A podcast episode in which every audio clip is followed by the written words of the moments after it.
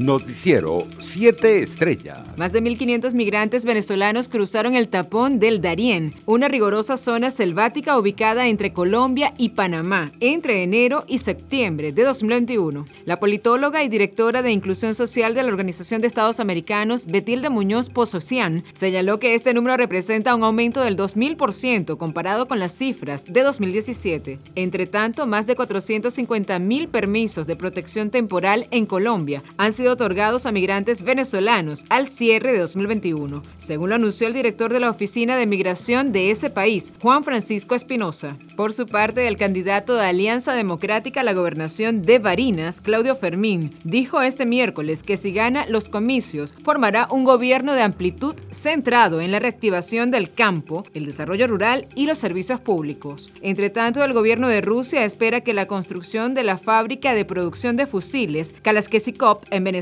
culmine el próximo año, tal y como le indicó la portavoz del Servicio Federal de Cooperación Militar y Técnica, Valeria Kesikova. Los especialistas rusos han empezado a preparar los equipos de proceso y las líneas de montaje. Esperamos llevar a cabo su lanzamiento en 2022, señaló Kesikova. En otras noticias, un juez en Bahamas sentenció este miércoles a dos venezolanos a cinco años de prisión tras ser detenidos por intentar ingresar al archipiélago 1.240 45 kilos de cocaína, valorados en 25 millones de dólares. Se trata de Jaime Di Giacomo, de 64 años, y Luis Pérez, de 29, quienes fueron condenados por el juez Samuel McKinney tras declararse culpables. Internacionales. El objetivo de conseguir que un 40% de la población en todos los países del mundo estuviera vacunada contra el COVID-19 a finales de 2021, fijado por la Organización Mundial de la Salud, no se logrará, ya que 92 países no alcanzarán esa tasa, lamentó hoy el director general del organismo. Era una meta plausible y no haberla alcanzado no solo es una vergüenza moral, sino que ha costado muchas vidas y ha dado al virus la oportunidad de expandirse y mutar,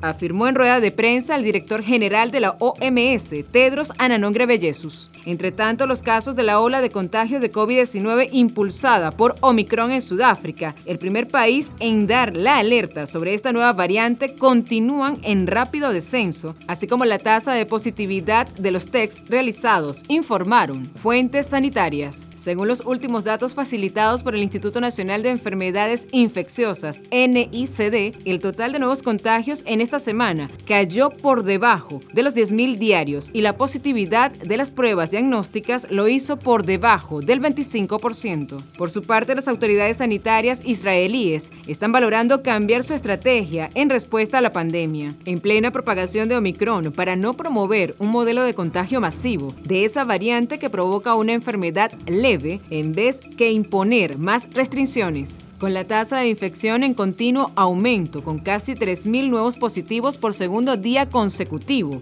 máximo de tres meses, los expertos del Ministerio de Salud están sospechando un cambio de política para alcanzar la inmunidad colectiva a través de contagios masivos con la variante Omicron, según publican hoy medios hebreos. Economía. Una ocupación de los hoteles de playa en Margarita en torno al 95%, confirmó el presidente de la Cámara Hotelera de Nueva Esparta, Alberto Agnechino. El dirigente empresarial recalcó en una entrevista con una radio local que la ocupación experimentó un incremento durante los últimos días en el tipo de hoteles que ofrecen paquetes completos con comida incluida y aclaró que el 95% corresponde al total de habitaciones que están disponibles tras aplicar los protocolos para prevenir el COVID-19. Por otra parte, Agnechino indicó que los hoteles de ciudad registran una ocupación mucho más baja, en torno al 60%, por lo que invitó a los temporadistas a viajar a Nueva Esparta sin temor a no encontrar cupos de los hospedajes. Deportes. Steve Curry se convirtió ayer en el primer jugador que anotó